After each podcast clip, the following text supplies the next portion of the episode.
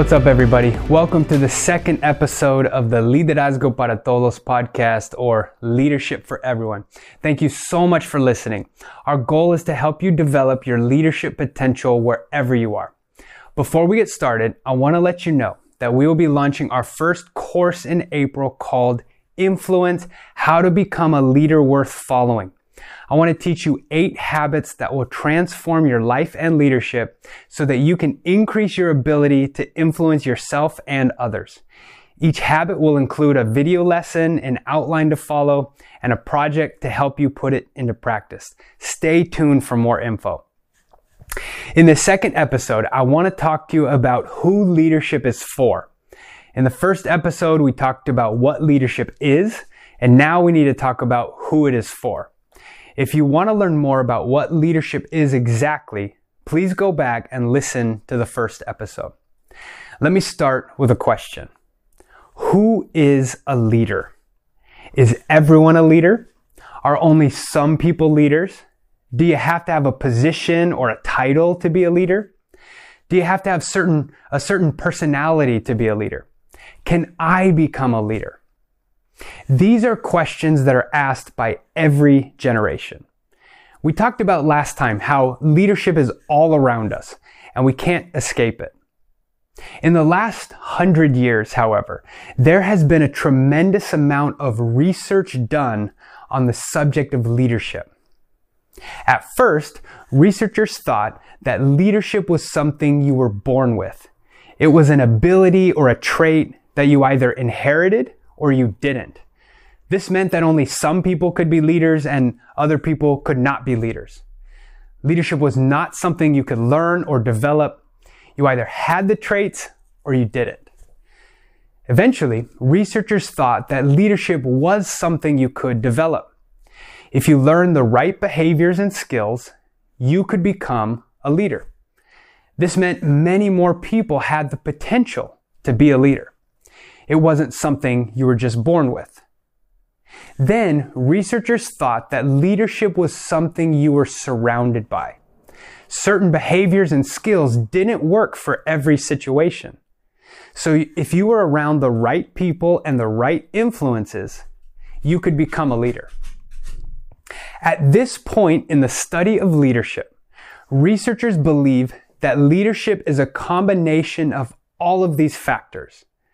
Leaders have certain traits, develop behaviors, and are influenced by others to become effective. Listen to this statistic based on hundreds of studies. 30% of leadership is inherited and 70% of leadership is developed. Did you catch that? That means 70% of leadership is something you learn, develop, and improve upon. In other words, leaders are developed. So let me ask you, are you ready to develop your leadership potential? I want to share with you five facts about who leaders are. I want you to listen carefully to them and ask yourself, am I ready to become a leader? Number one, leadership is for everyone. Not for some people, not for special people, not for the elite. Leadership is for everyone. How do I know this? Because the essence of leadership is influence, and everybody has influence. No matter who you are, you have influence with your family, your friends, your neighbors, your coworkers, your classmates, and most importantly, with yourself. Every day you have the opportunity to be a leader. Every day you have the chance to have a positive influence on someone else or on yourself. Remember, your influence begins and ends with how you lead yourself. This is your first and greatest challenge as a leader. If you want to develop your potential, start by developing discipline and self-control in your own life. We will talk more about self-leadership in the future. So just remember this. Self-leadership is the ability to positively influence yourself to create change and accomplish goals. Number two, leadership is learnable. Research supports the idea that everyone can develop their leadership potential through knowledge, skills, and experiences. And a lot of it comes down to your mindset or perspective about learning. There are those who have a fixed mindset and those who have a growth mindset. Depending on which mindset you have will decide whether or not you will grow in your leadership potential. Someone with a fixed mindset believes that their talents, abilities, and intelligence cannot change and cannot grow. You are born with a certain amount of abilities and you cannot change it no matter how much effort you put in.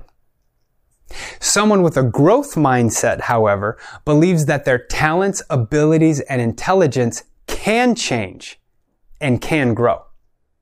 You may be born with certain traits, but with enough effort and hard work, you can improve any area of your life. The growth mindset and the fixed mindset are learned ways of thinking. If you grew up with parents who never encouraged you or challenged you to grow, then you probably have a fixed mindset. If you grew up with parents who did encourage and challenge you to grow, then you probably have a growth mindset. However, whatever is learned can also be unlearned. You can adopt a growth mindset starting today. It starts by believing in your leadership potential. It starts by believing that you can change and grow. It starts by taking risks and even if you fail, learning from it and taking more. Number three, leadership has levels. I believe with all my heart that everyone has the potential to be a leader, but there are levels of capacity and competency that everyone has to develop. The first level of leadership is self-leadership. This is where you decide you want to be an example to others, you want to develop your potential, and you want to develop skills that will help other people. This is where every leader starts and where some leaders stop. The second level is team leadership. This is where you start teaching, mentoring, and leading others. You learn how to solve problems, make good decisions, and build a team that works together. This is where most leaders get to and never get any farther. The third level is organizational leadership. This is where you begin creating systems and structures for others to follow. You focus mostly on delegating tasks, making decisions, and empowering your leaders. This is where some leaders get to, and few do it successfully. Here's an example. Let's say I want to learn how to play the guitar, which I can't, by the way. But when I buy the guitar and start to practice it consistently, I'm engaging in self leadership.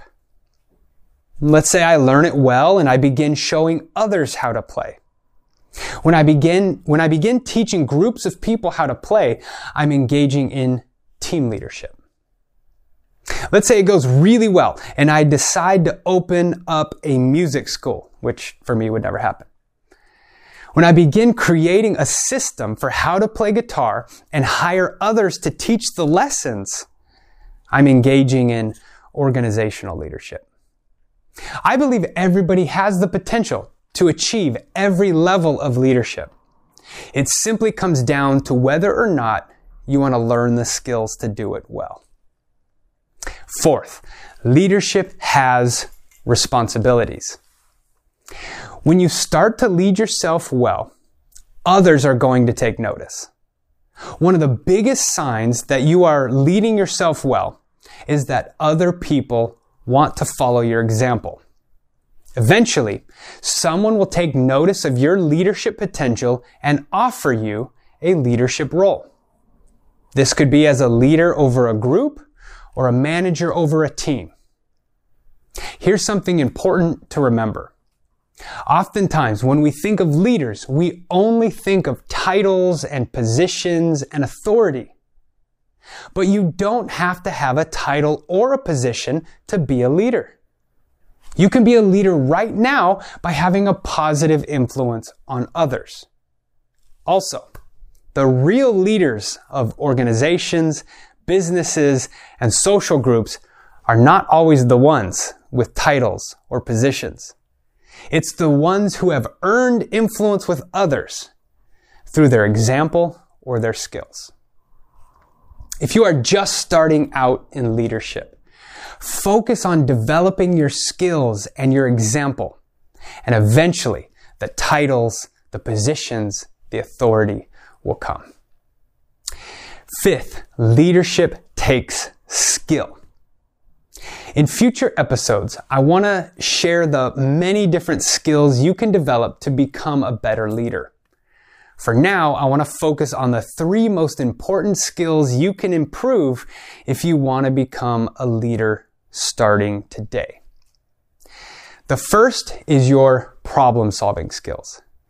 People that get recognized and promoted to leadership roles are able to solve problems. Anybody can point out a problem, but a leader can solve a problem. If you know a better way of doing things, an easier way of doing things, or a more efficient way of doing things, then share it and teach it to others. The second is your relationship skills. We can't get away from it. Leaders need followers and followers need leaders. It doesn't matter how many skills, talents, or abilities you have. If you cannot work well with other people, you will not be an effective leader. Leaders learn how to get along with others and motivate them to accomplish goals. The third is your decision making skills. One of the primary responsibilities of a leader is making good decisions. Here's my advice. Learn the art of critical thinking. Critical thinking is the ability to analyze all viewpoints of an issue and decide on the one with the most evidence. It takes time, it takes patience, and it takes a lot of advice, but it will help you to make better decisions. So, to sum up, who is a leader? The answer? Everyone. Leadership is for everyone. We all have the opportunity to develop our leadership potential. And I hope these five facts help you to believe in your own potential. Let's finish this episode with some application. Here's a quote from Craig Groeschel. He says, the most important skill you have as a leader is your personal example. It's not your personality, not your talents, and not your charisma. Your example is your most powerful influence. And here's a challenge I want you to try.